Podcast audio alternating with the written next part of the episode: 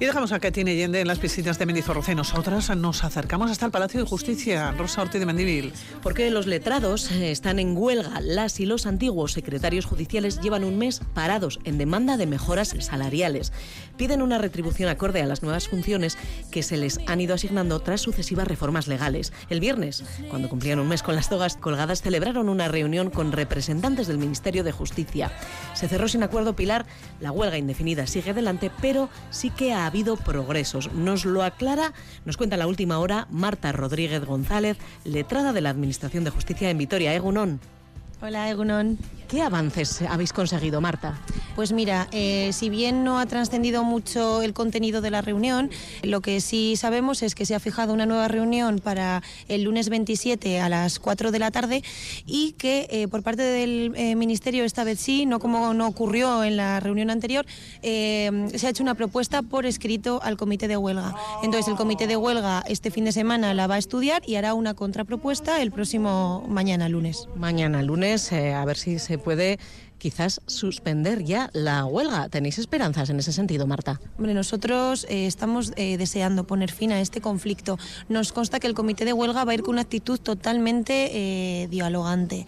Eh, su intención es poner fin a este conflicto cuanto antes. Y si por ellos es, eh, estarán allí el lunes, se quedarán allí el martes y el tiempo que haga falta para conseguir llegar a un acuerdo y poner fin a este conflicto. ¿Qué hace exactamente una letrada de la Administración de Justicia como tú? ¿En qué consiste vuestro trabajo? Pues mira, nosotros tenemos unas funciones muy variadas. Por un lado, somos los fedatarios públicos del juzgado. Eh, nosotros somos quienes garantizamos que el procedimiento se haga conforme, conforme a derecho y, bueno, garantizamos su la integridad de las actuaciones.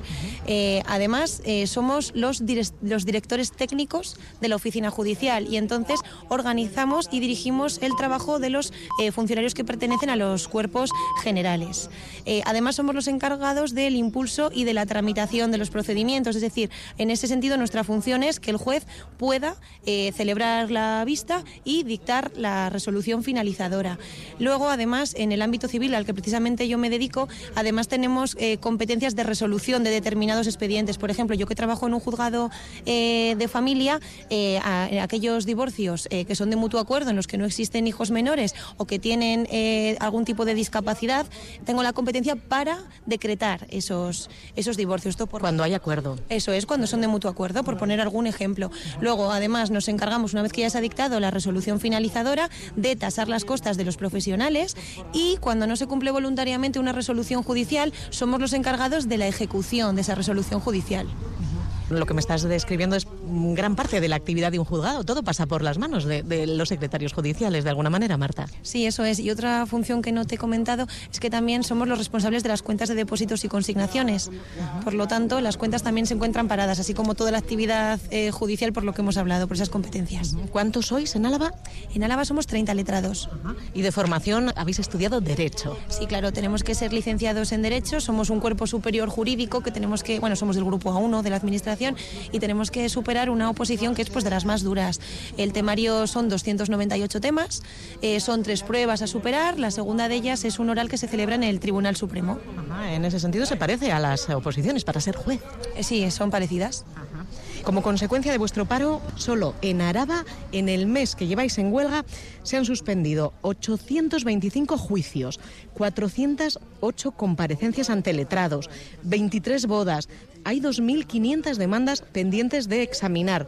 ¿Está parada la Administración de Justicia ahora mismo?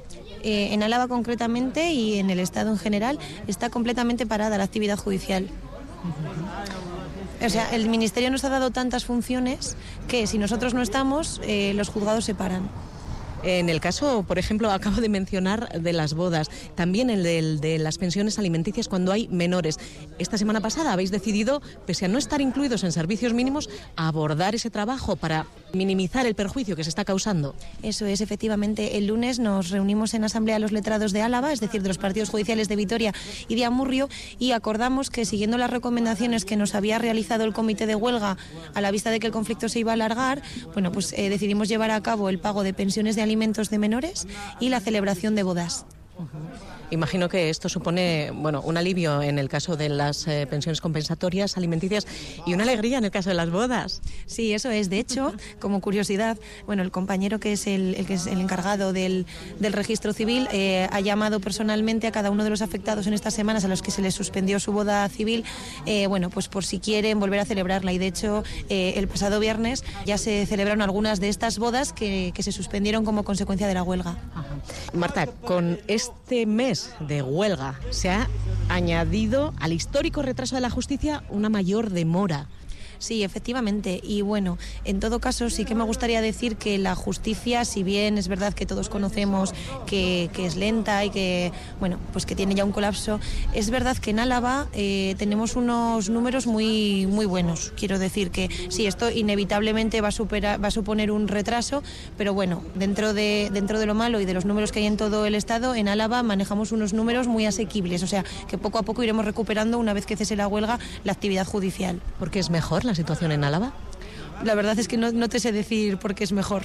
Pero hay menos atascos. Quiero decir, las agendas señalamos, digamos, en un tiempo bastante razonable. Marta, para terminar, recordamos vuestra reivindicación fundamentalmente nuestras reivindicaciones que se nos adecue el salario a las funciones y por ende a la responsabilidad que hemos asumido desde el año 2009, año en el que se comenzaron a producir una serie de reformas procesales que lo que hicieron fue reorganizar un poco las funciones dentro de un juzgado.